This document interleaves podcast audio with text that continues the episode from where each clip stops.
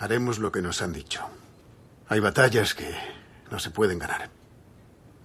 Los poderosos controlan la vida de los indefensos.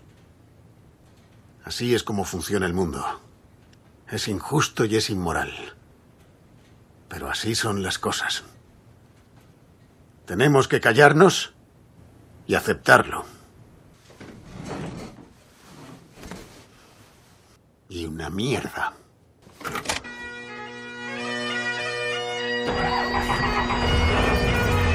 Para que sepan que vamos.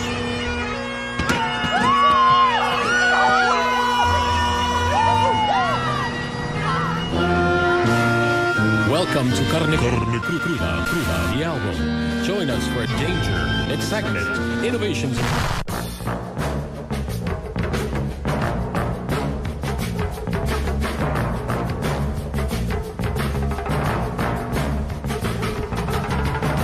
La verdad no importa. Hoy lo que vende es la mentira. La mentira funciona. Da votos, seguidores, hinchas, fanáticos, parroquia.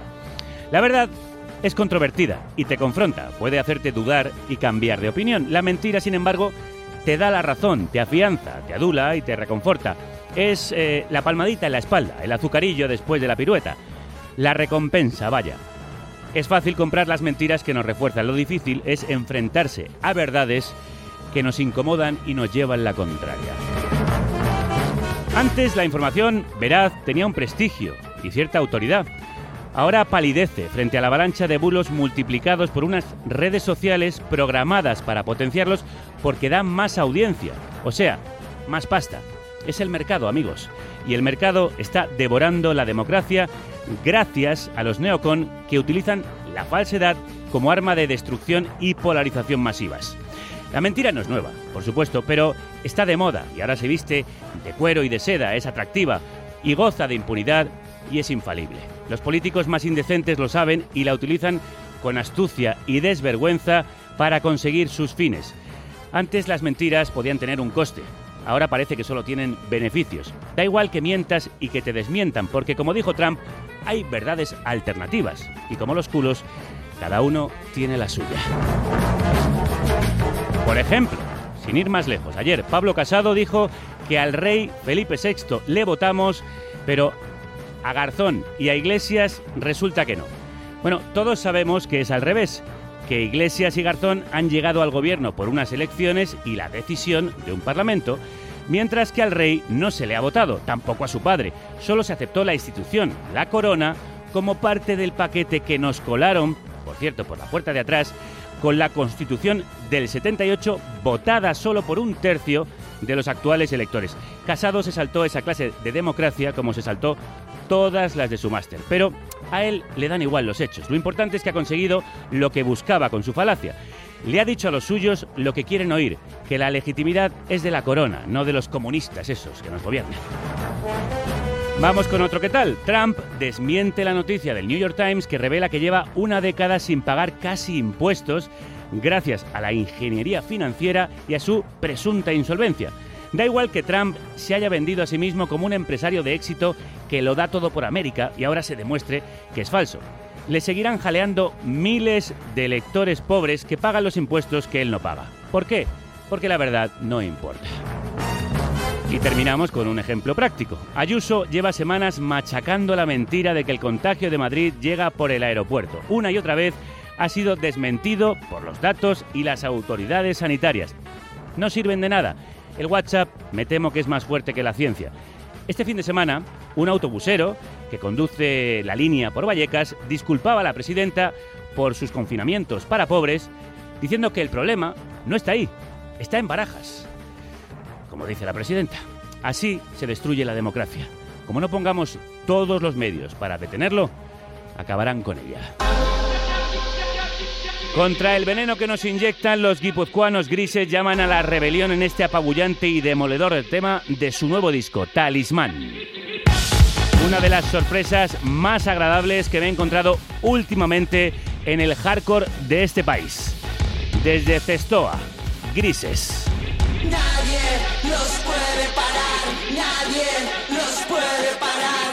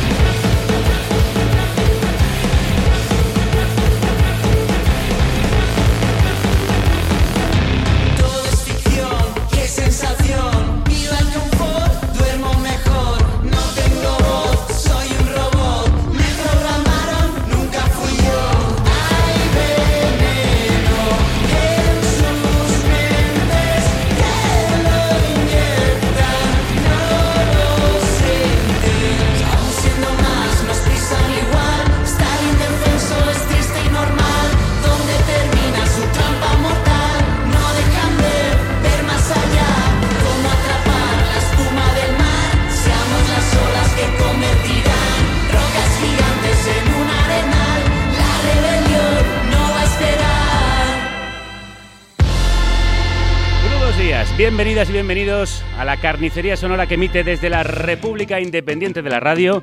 Gracias a los productores y productoras que dais trabajo al mejor equipo formado por Eva López, Violeta Muñoz, Manu Tomillo, Álvaro Vega, Paz Galeana, Celtia Tabeallo, Elena Gómez, Rocío Gómez y Javier Gallego. Nadie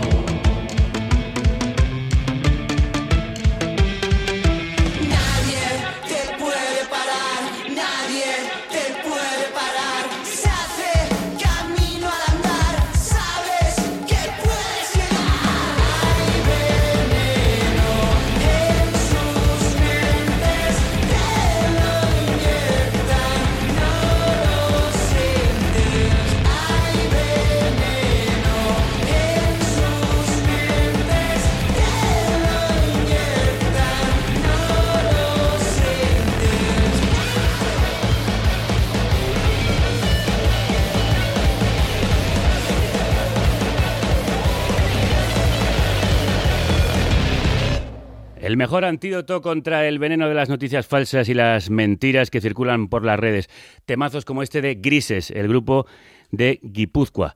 Nubes grises, tormentas interiores y pérdidas de memoria, recuerdos intensos y un humor oscuro cruzan la mente del protagonista de la primera peli como director de Vigo Mortensen. Que vuelve a esta república.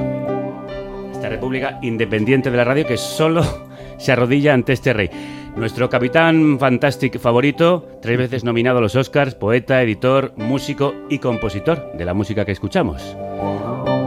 Acaba de recibir el premio Donostia a toda su carrera y este 2 de octubre próximo llega al cine su debut como director, Falling. ¿Sabían que eras marica en el ejército? Ni siquiera yo estaba seguro. Tal vez fuera mejor así. ¡Basta! ¡No necesito que nadie me ayude! ¡Deja de controlarme! Ya sabes dónde está la puerta, amigo mío. Eres un capullo. Y tú eres un puto marica. Una película áspera, dura y hermosa al mismo tiempo sobre las difíciles relaciones entre un padre y sus hijos, un hombre machista y sus esposas. Una película sobre los recuerdos y su pérdida, sobre la América reaccionaria y la América progresista, ese viejo mundo que no acaba de morirse y el nuevo mundo que trata de abrirse paso. Escrita, dirigida, interpretada y musicada, como os decía, por Viggo Mortensen. ¿Cómo estás? Muy bien, gracias por invitarme. Qué, qué lujo. Nueva, nueva oficina. Sí, estamos creciendo del garaje en el que Sí, estuviste sí, la última vez. Sí, sí, no, lo pasamos muy bien ahí también. Sí, sí, nosotros también, cada vez que vienes, es para nosotros una fiesta para todo el equipo y para la audiencia, que lo ha celebrado muchísimo. Bueno, sueño cumplido, esta película. Bueno, yo he querido dirigir desde hace muchos años, he escrito varios guiones y la razón por la cual es Falling, la, la, la primera como director es porque la primera que me dieron el dinero, ¿no? Intenté varias veces, junté cierta cantidad, pero nunca pudo ser. Y ni esta, un par de veces intenté y a la segunda, a la tercera pudimos. Entonces sí, no, estoy muy feliz, lo pasé muy bien. Fue, fue tan difícil como pensé que iba a ser, pero, mm, me, pero fuente de más inspiración y, y más... O sea, a mí me gusta el trabajo colectivo de, de hacer cine y no, puedo, no pude tener mejor equipo, la verdad. No, no. Mej- mejores actores. Es una preciosidad visual y es una preciosidad interpretativa. Los actores que te acompañan en, en todo el recorrido están sublimes, especialmente el protagonista, Sí. eh, Lance. Lance, que casi parece uno estar viendo un documental más que una película de ficción, de tan, tan integrado que está en, su personaje. Es verdad, fue muy honesto, muy valiente. Y es verdad que de vez en cuando da miedo. Pienso, Sí. ¿cómo- ¿Cómo es este señor? Se le ha ido. Sí, sí, no, pero él, al decirme que sí, un par de años antes, que iba a ser el personaje, me dijo, esto va a ser difícil para mí. Y digo, sí, porque hay, mm, bueno, has hecho 270 películas, pero es- este papel tiene más texto. Y dice, no, no, no, por eso no, porque mi infancia fue un infierno y voy a tener que visitar esos recuerdos. Y entonces me, me contó un poco sobre su crianza, su infancia, el abandono, la crueldad. Es un señor que era analfabeto hasta los 30 años, un niño que se crió en la calle, básicamente. Y, pero no, no tiene amargura. Eso es lo extraordinario. Y creo que por eso, o sea, se ríe y habla con cierto cariño de sus padres, que eran alcohólicos y, bueno, muy locos, y que lo dejaban enfrente del orfanato, básicamente, cuando querían ir de fiesta, cosas así. un- una crianza muy extraña. Pero, pero él se ríe de eso y lo cuenta honestamente. Entonces, como no tiene amargura, ha podido explorar lo que es eh, lo que es la dificultad de las relaciones familiares sin no sé, sin, sin enfadarse, digamos. Pero lo dio todo y quedó Sí. hecho polvo al final del rodaje. Y finalmente uno queda devastado por esa interpretación magistral que hace Lance Henriksen, por cierto, mítico actor de ciencia ficción. ¿De dónde viene esta historia tan dura y tan poco complaciente con el espectador? Porque se hace difícil empatizar con tu protagonista, un hombre tan, tan amargo, tan duro, tan seco. Es verdad que tiene algunos momentos, resquicios de ternura que le salvan, pero no se lo has puesto fácil al espectador. Sí, la verdad que sí, pero yo creo que lo he visto, ¿no? Los espectadores que han visto la película y también eh, entre periodistas y público normal han visto una, una aplicación, una relación entre lo que ven en la película y, lo que ha pasado en sus familias. Eh, no es tan no es tan extraño. No, hay, hay mucha gente así, desgraciadamente. Y hay muchas relaciones así, muchos conflictos en familias, mucha polarización en familias, eh, abuelos, padres, madres, eh, relaciones padre-hijo como en, en Fallen. Y en la sociedad también lo vemos cada vez hay más crispación y más, mm, bueno, menos, menos comunicación abierta, positiva, menos empatía.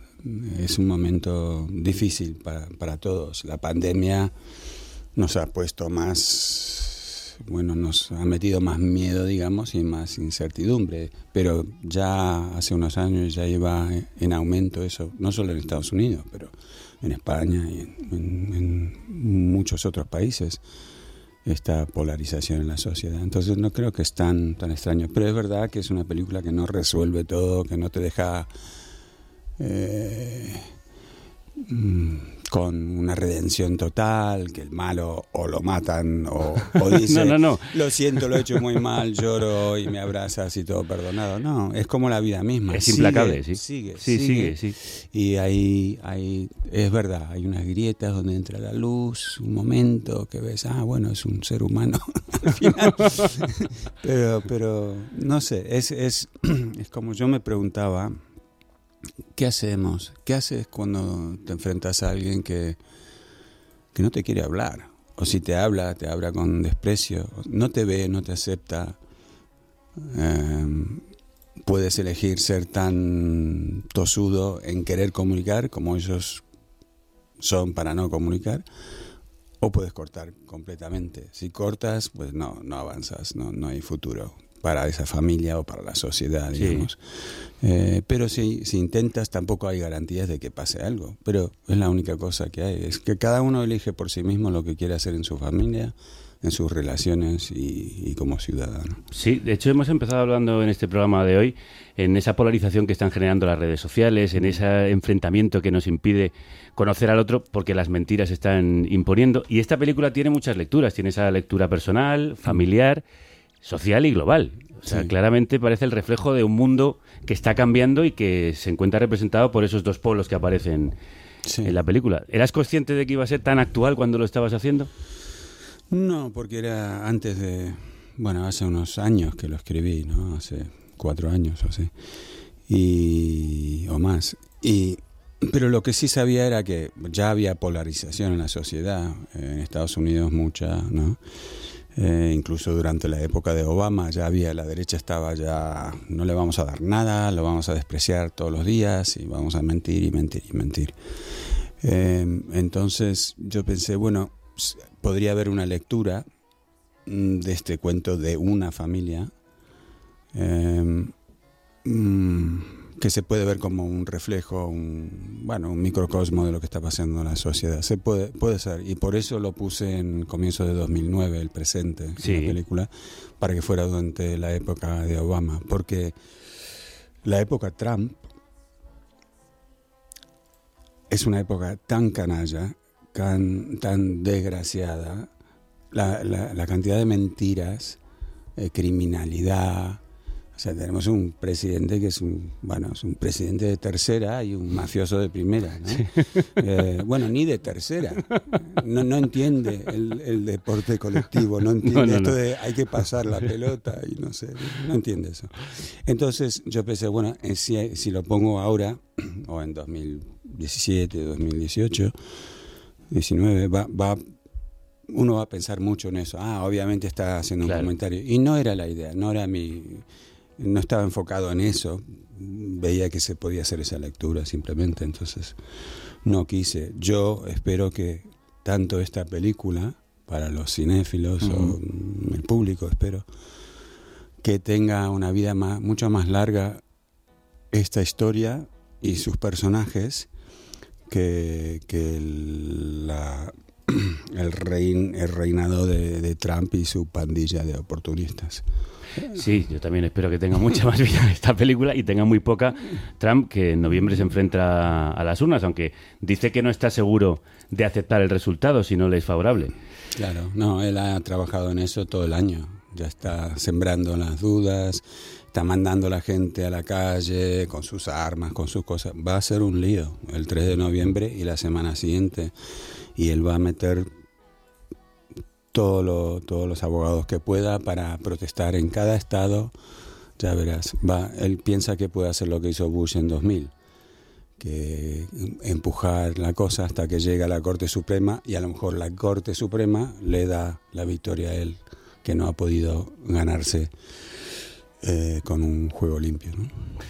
Volvamos al lío de la película, esa historia de un padre ganadero, racista, homófobo, machista, que vive en el medio oeste y se reencuentra con un hijo homosexual que vive en California, casado con una persona racializada y padres ambos de una hija adoptiva eh, de origen latino a la que hablan en español. Os queréis aprovechar de mí porque creéis que he perdido la cabeza.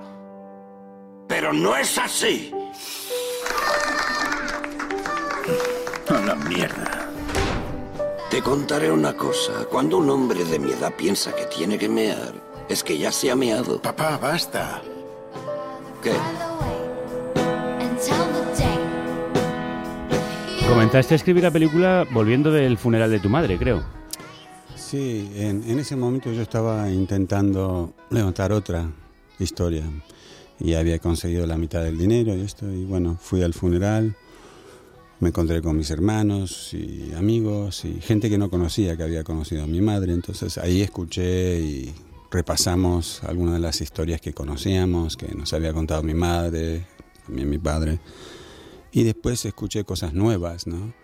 Eh, bueno, estas historias que conocía, pero de otro ángulo, ¿no? Que gente, cada uno recuerda las cosas de, de una manera distinta. Yo creo que la- los recuerdos, la memoria es muy subjetiva, pero cosas que no sabía de ella, ¿no? Entonces volvía del funeral y, y estaba en un avión, un vuelo de noche y no podía dormir y apunté en mi cuaderno cosas, las frases que había oído, la, la información que había recibido en el funeral, digamos, para no olvidar.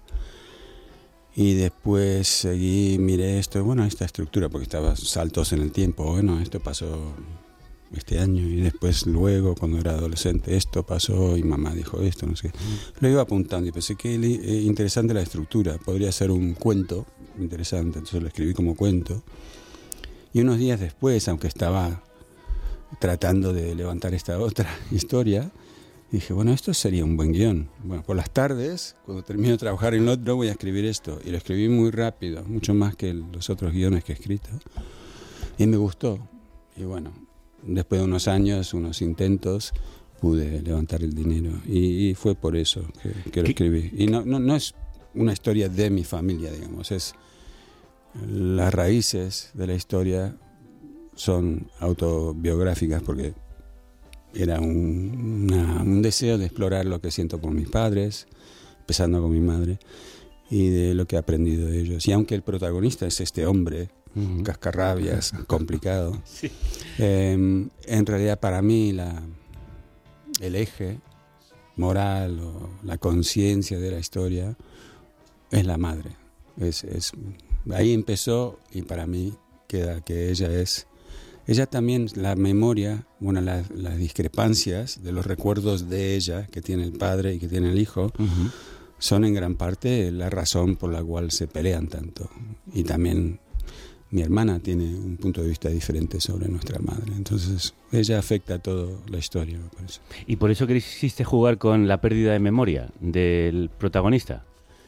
Bueno, la, la memoria ya es subjetiva sin eso, pero eso Lo acentúa. lo acentúa y además me pareció interesante como con el cine, con lo visual y con, con sonido, entrar en la cabeza, dentro de lo posible, eh, de una persona que está sufriendo los inicios de, de la demencia senil. Eh, que normalmente ves esos personajes, incluso cuando se hace bien, desde fuera, el punto de vista de los que lo observan, uy, lo que ha dicho, piensa que está en 1959 o algo así, no está presente, o piensa que soy su hija y no, no su esposa, no sé. Sí, sí. Eh, digo que soy su esposa y no su hija. Este, y uy, es todo de- es del exterior. Pero yo quería entrar en la cabeza de él. Entonces, con las cosas que mostramos, sus memorias. Él no está. Cuando uno está con- convencido de que es otro año, es otro, otro lugar y que tú eres otra persona, no, no sufren necesariamente. Es así. Lo ven así, Sí, lo sí. sienten así. Entonces yo quería entrar en Y está muy bien. mostrar el punto de vista del, del Señor. Eso me ayudó también. Cinematográficamente está muy bien resuelto, que no es fácil. Y esos constantes flashbacks, Mm. idas y venidas, están muy bien integrados, además con la mirada de Lance, que Sí. sabe cambiar perfectamente el plano a cuando está en el pasado a cuando está en el presente. Es impresionante a ver Sí, esos es cambios que tiene. Un trabajo muy sutil que hace, es la forma de escuchar. Ahora estoy pensando que para los que escuchan y no saben más de lo que, lo que estamos diciendo, puede parecer un- una película, bueno, eh, durísima, que no tiene, que no, no hay respiro, ¿no? Y, y la verdad es que hay sentido del humor también. Mucho, mucho, ¿no? Si en realidad es una película bastante divertida. O sea, Ay, el, cascarrabias. oscuro, claro, es verdad, pero- eso no lo hemos dicho. él es un cascarrabias, pero al final te ríes mucho con él. Sí, porque las cosas que dice, ay, cómo, es que no me lo puedo creer que ha dicho eso, ¿no? Y cómo habla con, lo- con los niños. Sí. Es y es extraño con la con, con Mónica, con nuestra hija, pues es un abuelo ideal, o sea, la mima, la quiere y con lo racista y, y que es una hija adoptada de latina debería ser lo peor para él, pero no, es ella es perfecta, es mm, su mejor amiga, ¿no? En, en- en la historia y, y ella lo quiere mucho y eso nos gusta como padres, a mí y a mi marido, ¿no? Estamos contentos con eso, pero pero pienso, bueno, ¿cómo puede tratarla tan bien a, a Mónica y tan mal a todos los demás? Es así. No, la película tiene muchos respiros. Tiene el respiro del humor que es constante y luego esas grietas poéticas, Mm. visualmente muy atractivas y algunos momentos de ternura incluso de ese personaje, como acabas de contar, en esa relación que tiene del abuelo con la nieta. ¿Qué tal el viaje, papá? ¿Mm? Oí que había mucha nieve en Chicago. Yo no vivo en Chicago. Fuiste tú quien me pidió que fuera a buscarte. ¿Te acuerdas? Dijiste que ya no podías seguir en la granja, los inviernos largos, vivir allí solo. Yo no diría nunca una cosa así. Lo dijiste, papá.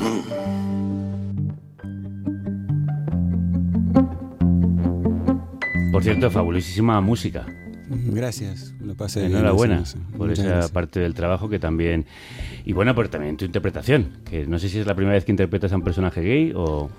Eh, creo que sí. Bueno, hubo un papel, una película que no se vio mucho que se llamaba en inglés de em, Young Americans o algo así. Eh, una película en Londres donde yo era como un tipo, un criminal que contrataba a adolescentes, chicos que iban en moto y robaban y después los mataba yo Mm. para que no contaran lo que pasó, no sé, una cosa rara, pero no se vio nada, pero había como la forma de hablarles a estos chicos. En mi mente era como algo, bueno, Hay algo perverso, un depredador, sí, sí, sí. Pero Pues- no, no, no, creo que no. Pues enhorabuena también por esa interpretación. Gracias. Me gustó mucho eh, actuar con todos. La verdad es que me estaba un poco nervioso con eso al principio. La idea no era, era no actuar, porque quería, primera película como director, quería prestarle atención a- al equipo y a todo, a los actores y servirles lo mejor posible, ¿no? Pero para la fin- financiación dijeron, bueno, es si actúas vas a conseguir la parte que te falta del dinero y así fue. Pero al final eh, yo creo que como teníamos confianza y buena relación, sobre todo Lance Henriksen, el que hace del padre y yo, yo creo que él se sintió más cómodo teniéndome a mí en las escenas también. Había confianza, ¿no? Y, y además tuve el mejor asiento, la mejor butaca, para ver el desarrollo de una, de una interpretación magistral de este Sí. señor. O sea, cada día me sorprendía y en la sala de montaje, después del rodaje, maravilloso. Tenía tantas elecciones porque es, que es una persona que no puede mentir como actor. Es lo que notaba, es que todo lo que hace es de verdad. ¿Y es difícil estar a los dos lados, al otro lado de la cámara y dentro? Eh, bueno, como habíamos preparado con mucha antelación todo y tenía un entendimiento con el fotógrafo y todo el equipo sobre lo que queríamos intentar cada día, no, no llegábamos al rodaje de decir, uy, ¿qué hacemos hoy? Ya teníamos un plan muy concreto y los conocía muy bien, entonces no fue tan difícil. Ahora, si yo hubiera llegado una semana antes, tú diriges y actúas, hubiera sido muy complicado, pero la próxima, eh, idealmente no, no actúo o si, si lo hago, eh, sería un papel más pequeño. También es una película que habla del abandono de los mayores, ¿no? Sí, De cómo el capitalismo ha dejado de lado a toda esa eh, gente. sí, sí, es verdad. Y, eh, y- Parte de su rabia también entiendo que viene por ahí. Sí, a- aunque sea un cascarrabias, es un hombre mayor. Necesita ayuda físicamente, mentalmente. Vive solo. Bueno, lo que no sabía cuando rodábamos y montaba la película era que venía, se venía la pandemia. Y ahora, obviamente, estamos mucho más conscientes de el aislamiento, la soledad, el miedo eh, para los mayores. Y creo que, bueno, creo que espero que nos ayudará a todos a quitar la política del tema de la sanidad y a hablar de, a ver, ¿qué es lo importante para todo el mundo? Es la salud. La salud es lo más. Si no tenemos eso, no tenemos nada. No tienes dinero, no tienes deporte, no tienes televisión, no tienes casa, no tienes nada. La salud primero. Entonces tiene que ser algo que no, que no se desprecie y que no hayan estos recortes brutales. Sí, tiene que ser eficaz y tiene que funcionar bien y siempre puede haber un debate de cómo se hace y quién está a cargo. Pero hay que tener de sobra, no puede ser como un negocio que, que tiene que dar dinero y si no recortamos, recortamos. No puede ser, la educación tampoco. Espero que hayamos aprendido eso. ¿Tú crees que en los dos países que te tocan últimamente más de cerca, España y Estados Unidos, esto se entiende o la pandemia ayudará a entenderlo mejor? Bueno, España, dentro de todo, con los problemas que tiene, como sus vecinos europeos, tienen, tiene un sistema mucho mejor que el de Estados Unidos, para la mayoría de la ciudadanía. Estados Unidos es una cosa muy primitiva, que se ha politizado y intereses económicos han prevenido durante décadas y décadas. Incluso cuando Obama intentó hacer algo y lo logró, ahora lo han durante la presidencia de Bush lo han ido desmontando, o sea, han ido mm, pegando mordiscos en todos los costados y está muy frágil lo que queda y que ya era no era suficiente porque no le permitieron a Obama en su momento republicanos hacer lo que quería, es tener un sistema como el de España. Y ahora lo quieren desmontar, quiere Trump quiere meter una jueza en la Corte Suprema que termine por desmontarlo completamente eh, con el voto más conservador en la Corte Suprema. O sea, es muy, es muy necesario, es muy necesario para el bien de los Estados Unidos, para la gente, sin importar su ideología, que este hombre no gane. Y no, para, para la sanidad, muchísimo, muy importante. Entonces, sí, ya era un problema. Ahora se va discutiendo un poco más, pero no no, el debate, digamos, la conversación dentro del país, dentro de Estados Unidos, no está al mismo nivel que aquí. Aquí ya hay una base Mm. y se puede mejorar. En Estados Unidos no hay, no hay, hay muy poco eh, para millones y millones de personas, para muchas, muchas familias. Es que no existe nada. Te enfermas o se enferma tu, uno de tus padres o- y tienes la opción de o cuidarlos y llevarlos a tiempo al médico o, o quedarte con tu casa y tu, tu coche. o lo vendes y los cuidas. Sí, sí. O, O tus padres o tu coche. Sí, es como es, es un poco así. No, en- en serio, No, es implacable, es un- eh, y eso no puede ser. En un país civilizado. que se dice primer mundo, que se dice primera potencia claro. mundial. No, es brutal. Es lo que más, eh, no sé, es lo que más triste me hace y más vergüenza me da, pero desde hace décadas, Mm. o sea, desde que he tenido conocimiento de cómo la diferencia entre el sistema de Estados Unidos, incluso de su vecino, Canadá, Sí. que se parece un poco más a- al sistema eh, europeo en eso, ¿no? ¿Y crees que con Biden pueden cambiar las cosas? Sí, él es moderado, pero lo que lo- su- ya su vicepresidenta eh, Kamala Harris y la otra gente que él va a poner, lo que ha pasado con Trump es que ha desmontado el sistema de, de gobernar. Toda la gente que, que tiene los puestos importantes son gente que primero no tienen la educación y los conocimientos para esos puestos y que también le dice sí a todo lo que dice el presidente y que muchos están metidos en tramas muy oscuras con él. Es, es increíble. Si, si me lo contabas hace cinco años o seis años que iba a ser así, que tan rápidamente el sistema judicial iba, o sea, el, que el ministro de Justicia, William Barr, eh, lo más cercano a él es, es el, el abogado que hace eh, Robert Duval en El Padrino. Sí. Es el conciliere de Trump, en vez de ser el, el ministro de Justicia para todo el país, todo el para todos los americanos. Y, y ahí, por ahí van, por ahí vamos. En el debate en Estados Unidos y en todo el mundo, desde entonces, está el tema del racismo en primera línea. El Black Lives Matter, las vidas negras importan, se puso de manifiesto con el asesinato, aparte a manos de un policía, de George Floyd. Después ha habido además otros. Tú protagonista, eh, protagonizaste la última gran película de Hollywood sobre el racismo, la ganadora del Oscar a Mejor Película de 2019, Green Book. ¿Le supondría un problema trabajar para un hombre negro? ¿Usted y yo viajando por el sur? Habrá problemas. Dígame que no huele bien. No he comido pollo frito en toda mi vida. Su gente adora el pollo frito. Tienes un concepto muy limitado sobre mí, Tony. Sí, ¿verdad? Soy listo. Bueno, esta no es ni la voz de Vigo, no es su interpretación, pero como estamos en España, mm, ponemos la versión doblada. Si no habéis visto esta película, ya estáis tardando en hacerlo. Por cierto, que no sé si habías mm, interpretado antes a un italiano.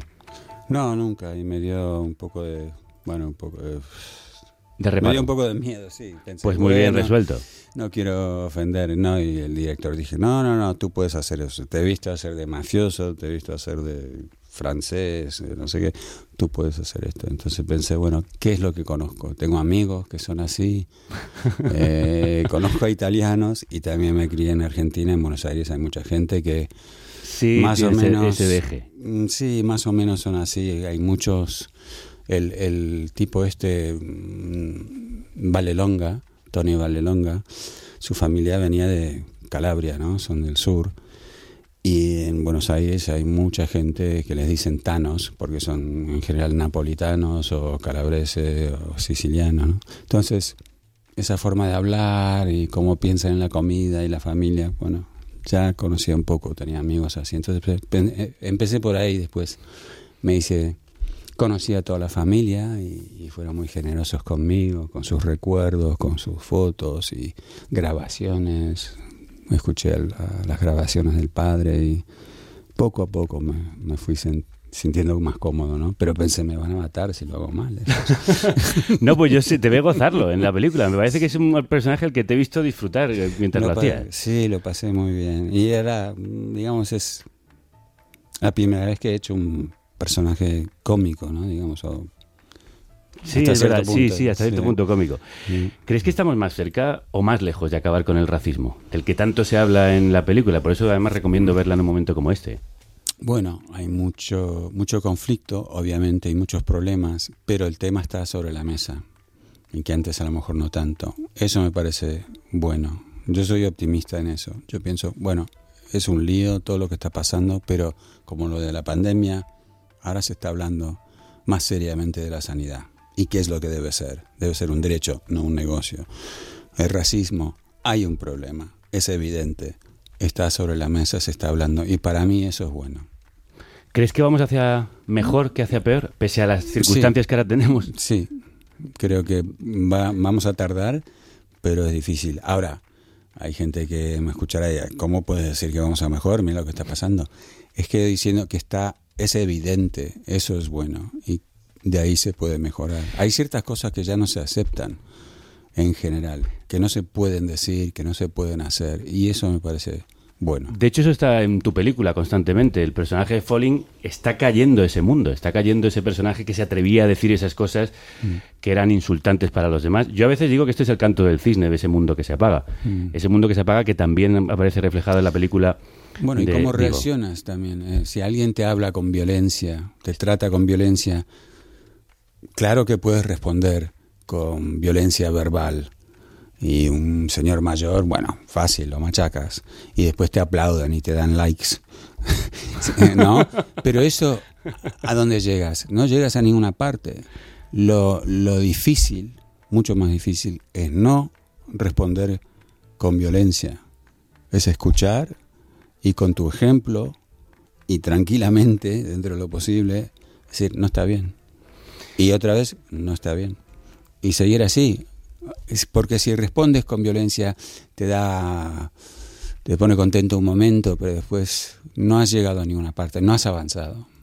Es, la, es muy difícil no responder así, es muy tentador cuando alguien te ofende y tienes toda una vida, eh, que es alguien, es tu pariente, es tu padre. Es muy difícil no responder con violencia. Creo que es una buena respuesta y muy buena reflexión para un momento como este. Toda una vida lleva dedicada a la creación como actor, director, pintor, fotógrafo, editor de libros, poeta o músico, haciendo la banda sonora de su primera película como director, está Falling, y también haci- haciendo canciones como este Godzilla Sleeps Alone con su y nuestro querido Buckethead, del que ya hablamos con él en su última visita. ¿De dónde te viene este gusto por tanta disciplina artística? Bueno, yo hago una cosa a la vez, eh, pero son formas de com- comunicarme, ¿no? Todas son parecidas en eso. Es un, un deseo de prestar atención a lo que está pasando a mi alrededor, mm, de recordarlo, de digerirlo y después comunicar lo que me hace sentir. A veces solo para mí y a veces para otros. Por ejemplo, esta música es algo... Sí, la guitarra de él. Es con Buckethead.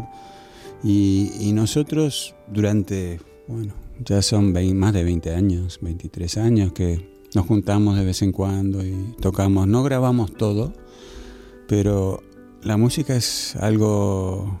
Yo no soy un gran músico, pero me gusta tocar y me gusta tocar con él. Nos sentimos seguros y comunicamos muy bien. Nos, normalmente, como en este caso, nos sentamos y dijimos, vamos, vamos para allá. O sea, es una improvisación, pero nos escuchamos el uno al otro y la verdad es que como que la música, escuchándola o tocándola, te limpia si te abres. Yo cuando termino de tocar con él, me meto en el, coche y vuelvo a casa o camino a casa y me siento bien, me siento más liviano, me siento como que ese tiempo ha sido valioso cada segundo, he tenido una conexión muy íntima con una persona que a la que quiero, él me escucha a mí, yo le escucho a él todo lo demás que puede estar pasando en mi vida que, que sea complicado, que sea angustioso a veces, esto lo borra. Después vuelve la vida y bueno, y te entra todo, pero es bastante adictivo tocar con él. Y entonces cuando quería hacer la música para esta película ya tenía una idea de lo que quería hacer y que lo haría con él. Porque era más sencillo, es- discreta la música en la película y no quería decirle a un compositor todo el rato, no, menos, menos, menos, menos, menos. Lo hacemos, ya sabemos lo que queremos hacer, es muy sencilla, es discreta la música que quiero poner en la película. No, no me gusta señalar, sub- subrayar, contar todo, decirle al- muchas veces en las películas, incluso con bandas sonoras muy buenas por grandes compositores, te dicen, tienes que sentir esto, ahora tienes que sentir miedo, ahora tienes que estar triste, uy, ahora se viene algo... no, es que no, no me gusta, me gusta que sea como un- una cosa que casi no lo notas a veces, y que contribuya pero que no se destaque. Pues casi no hemos notado cómo se ha ido el tiempo en la charla contigo, que ha sido, como siempre, muy placentera, nos deja más livianos, nos deja muchísimas notas de color y nos deja muchas ideas para reflexionar. Vigo Mortensen, ha sido un placer caminar contigo estos metros, nice walking with you, como dice este tema que ya está sonando, también de esa colaboración que hacen Vigo y Buckethead. Un placer enorme, como siempre. Un placer para mí. Muchas gracias. Y cuídense todos ahí que están escuchando, cuídense y traten de acompañar como puedan a los que están solos piensen en los demás, no, solo, no solamente en ustedes y, su, su bienestar.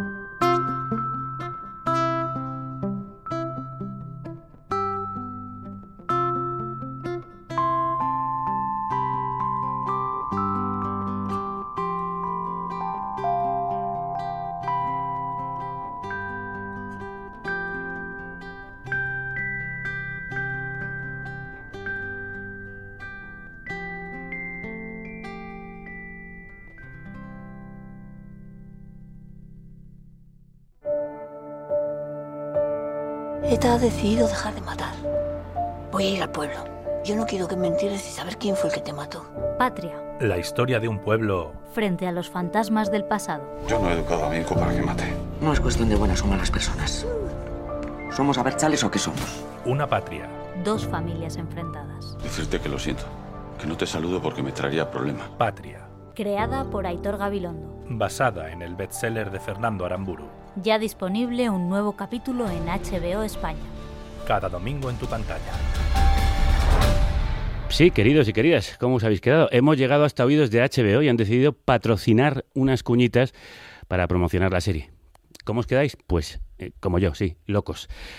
Hemos flipado. Pero bueno, esto es que saben que tenemos una audiencia, o sea, vosotros que sois la leche. Esto es por vosotros, sí, por vosotros y vosotras.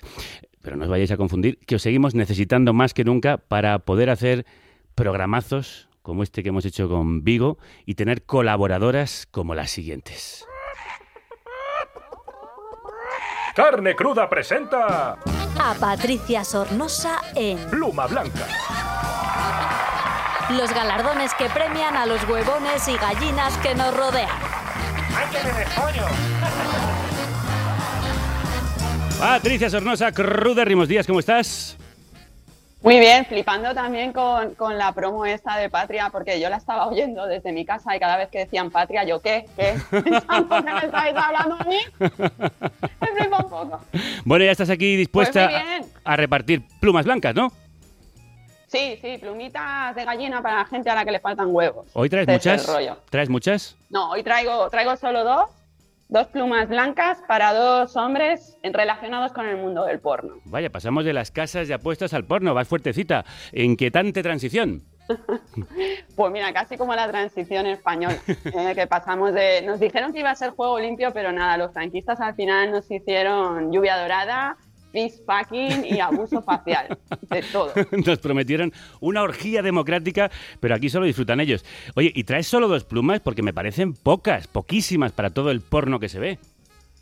Que vemos, vemos, vemos un montón de porno los seres humanos y además esta atracción por las imágenes sexuales explícitas nos acompaña desde antiguo, o sea, es prehistórica. En, la- en las pinturas rupestres ya se mostraba gente cazando y a gente teniendo sexo, o sea, un rollo muy borbónico, ya, por entonces.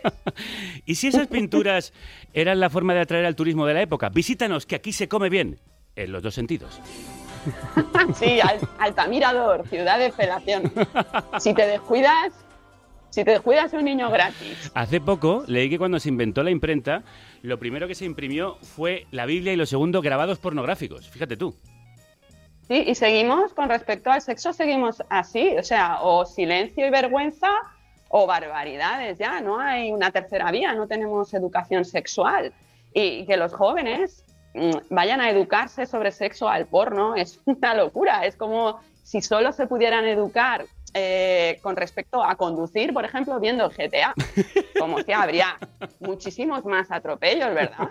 Necesitamos ya, ya, autoescuelas para follar. O sea, que nos expliquen cuándo es un stop, eh, lo peligrosa que es la marcha atrás, mm, cómo evitar accidentes. o qué hacer si hay un pinchazo. Y más teniendo en cuenta que la edad de contacto con el porno ha bajado hasta los 8 años.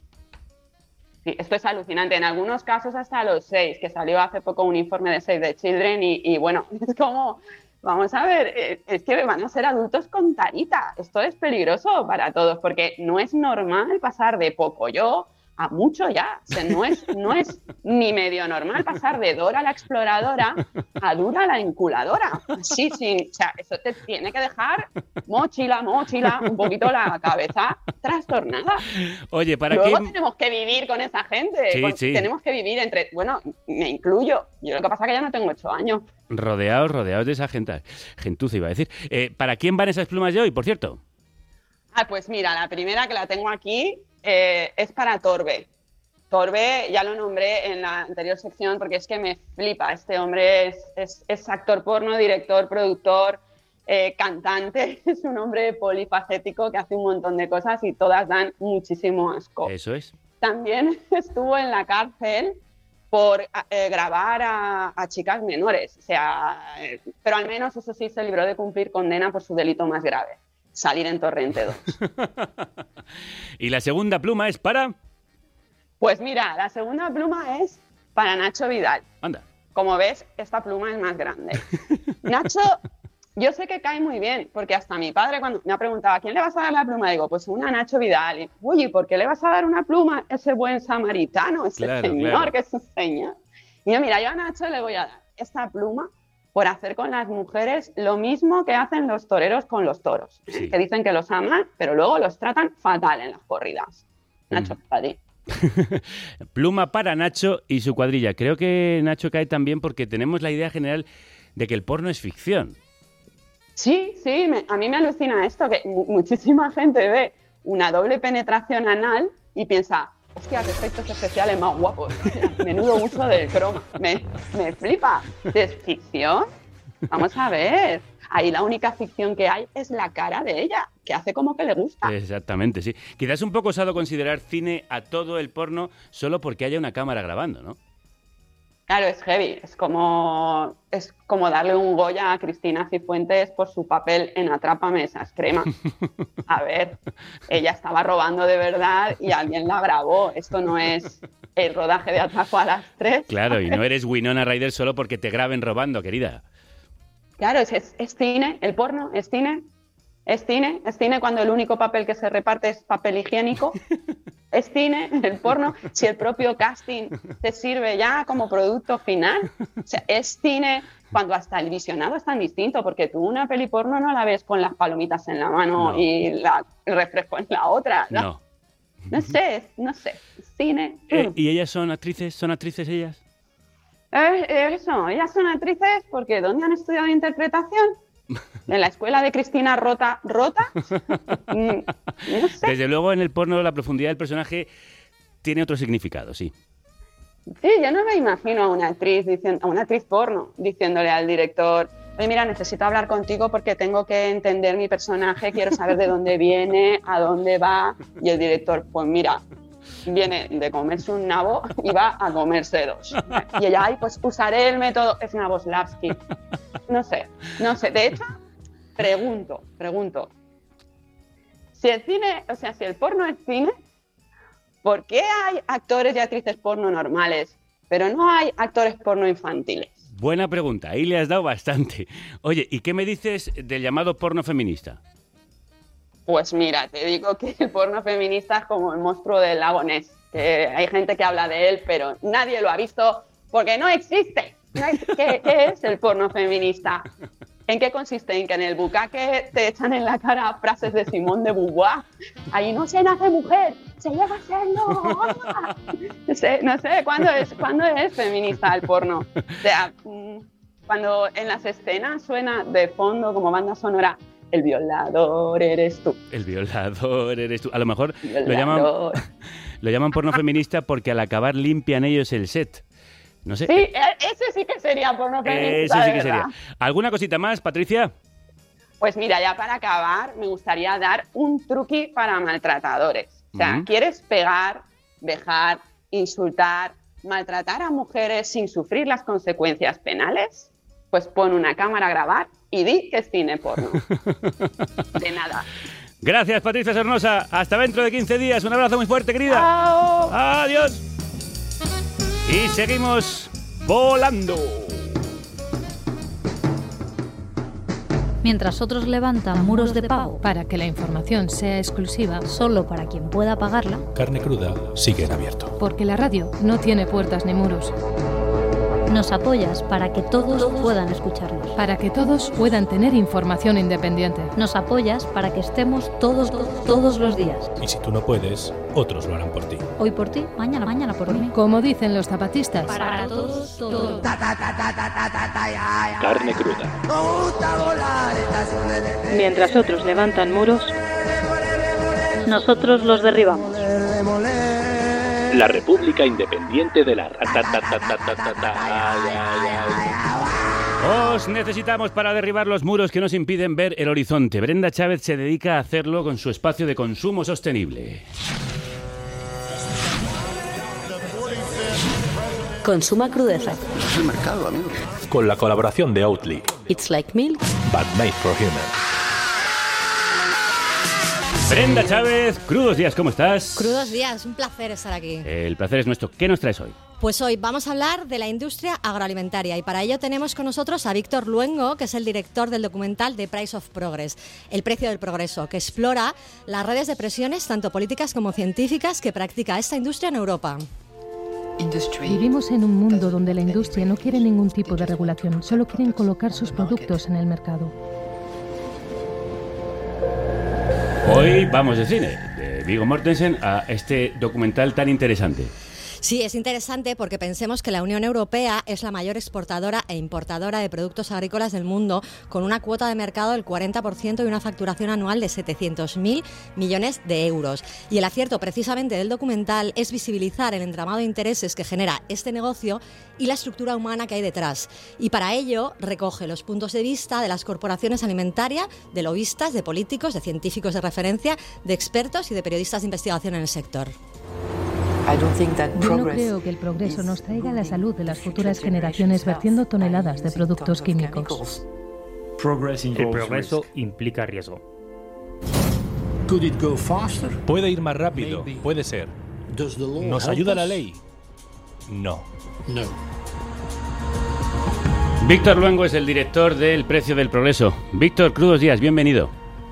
Muchísimas gracias, Javier. Encantadísimo de estar en carne cruda. Bueno, un honor.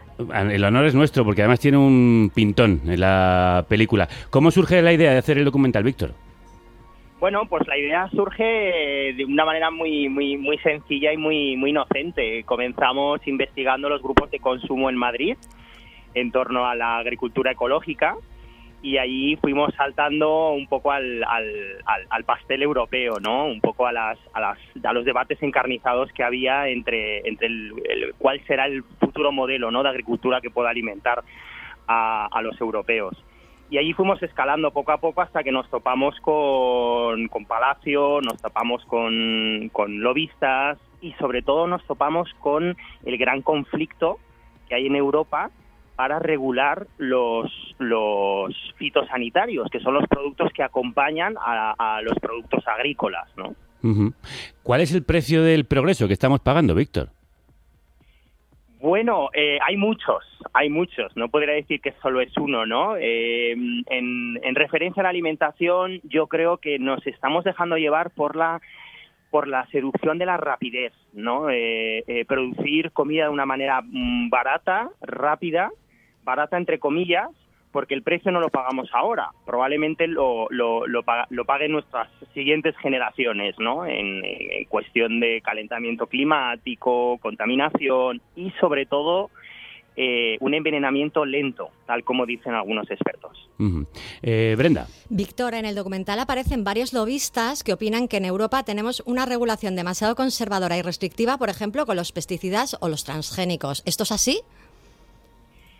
Bueno, ahí, ahí, ahí está el gran debate, ahí está el gran debate. Claro, eh, aquí eh, eh, decir algo con seguridad, mantener cátedra, es muy difícil porque hay muchísimas voces, ¿no? Y hay muchísimos intereses. A mí me gusta eh, representarlo como el juego de la cuerda. Me gusta mucho la imagen de una cuerda muy tensa en la que a un lado eh, se puede ver sobre todo los intereses económicos, los intereses de mercado. ¿No? Y ahí es donde está el, el, World Trade Organization, ¿no? La, el, mercado, la organización de, de mercado mundial. Eh, ahí está, por ejemplo, el, el, el directorado de mercado también de la Comisión Europea. Y ahí tenemos sobre todo a los principales lobistas de las grandes corporaciones agroalimentarias, que lo que quieren es eh, digamos, abrir las compuertas de todos los flujos de mercado, de todos los productos, ¿no? Y lo que quieren es que una regulación que para ellos es demasiado estricta no impida poder comerciar, por ejemplo, pues libremente con una soja transgénica hecha con una regulación mucho más relajada que la europea, por ejemplo, que pueda comprarla pues en, de- que, que venga de Brasil o venga de Argentina regada con unos eh, pesticidas que aquí estarían prohibidos, ¿no? Y del otro lado está eh, el, el directorado, digamos, de, salud de la Comisión Europea y sobre todo la sociedad civil, sociedad civil y, bueno, eh, grupos ecologistas, están el, el grupo de los verdes en la Comisión Europea, en el Parlamento Europeo, que son los que tiran del otro lado para decir, "Mm, no, señores, con la salud no podemos negociar, no ni con el medio ambiente. Al mercado nunca le ha gustado que le pongan límites, lo decíamos al inicio del programa. Al final es un negocio, es un negocio. Una vez más, la agricultura es un negocio, algo que para Europa es muy difícil de aceptar y de digerir. Víctor, en el precio del progreso recoges voces que opinan que el futuro de la agricultura está en la tecnología, en la ingeniería genética, en el uso de químicos y maquinaria, pero también otras personas que reclaman una agricultura sostenible, que respete y favorezca la biodiversidad. ¿A quién se les escucha más en Europa últimamente? Bueno, a ver, pues desgraciadamente en las eh, digamos que la sociedad civil sobre todo se, se vincula más el, al- el- del lado más cercano a la, a, la, a la agroecología, a un respeto al medio ambiente, a un cuidado, el calentamiento climático, creo que es uno de los temas más, estaréis conmigo, ¿no? Más, más, más mm, acuciantes, ¿no? Que tenemos.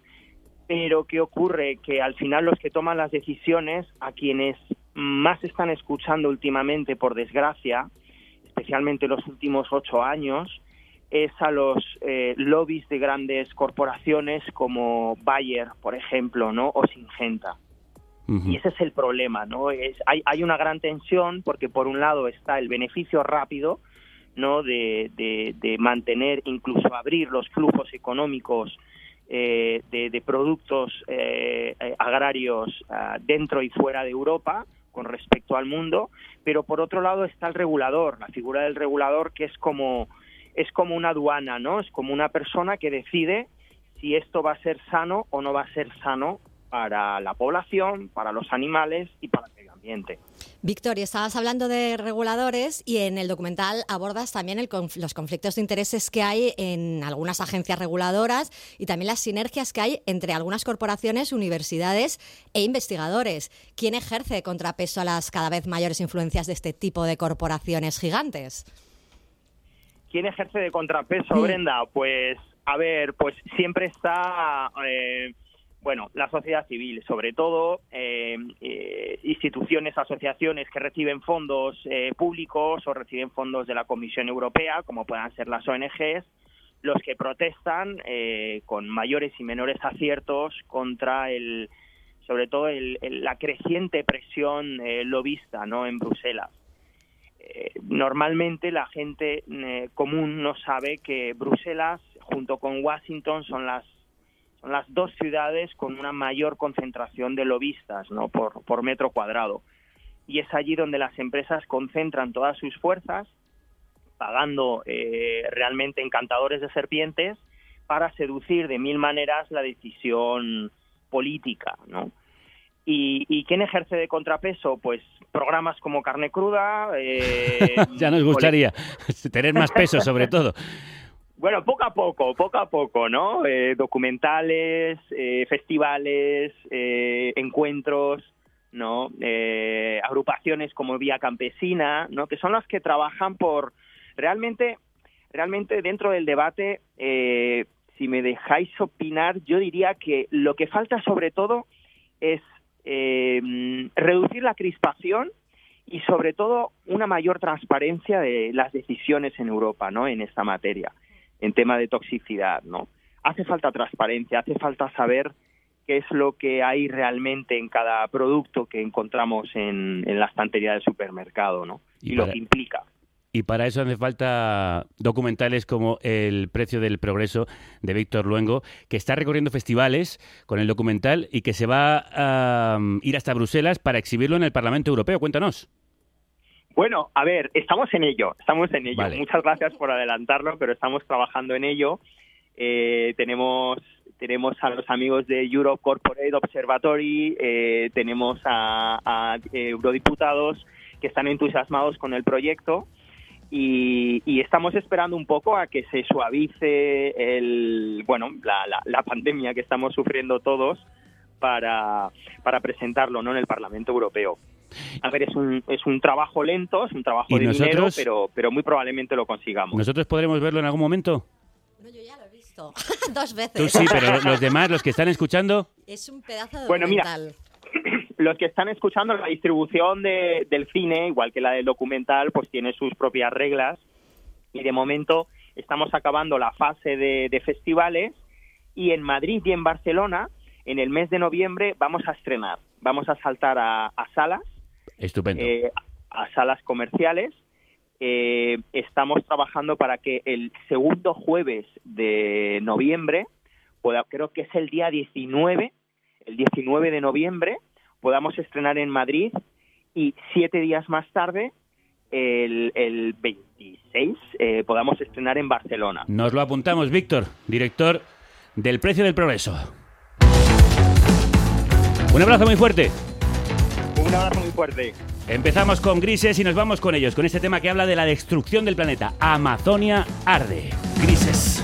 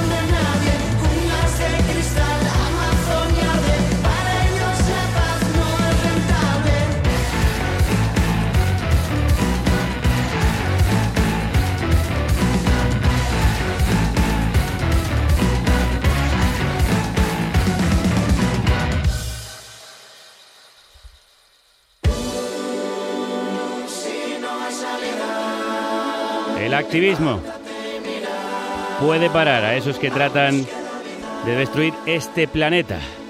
Mañana inauguramos nuestros monográficos de activismo y tecnología con Patricia Orrillo y Mex Mafia.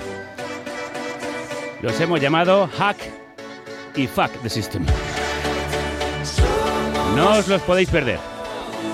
Hasta mañana, fins demà, ata mañana, hasta llueu, viar arte y que la radio os acompañe. Adiós, Brenda. Adiós.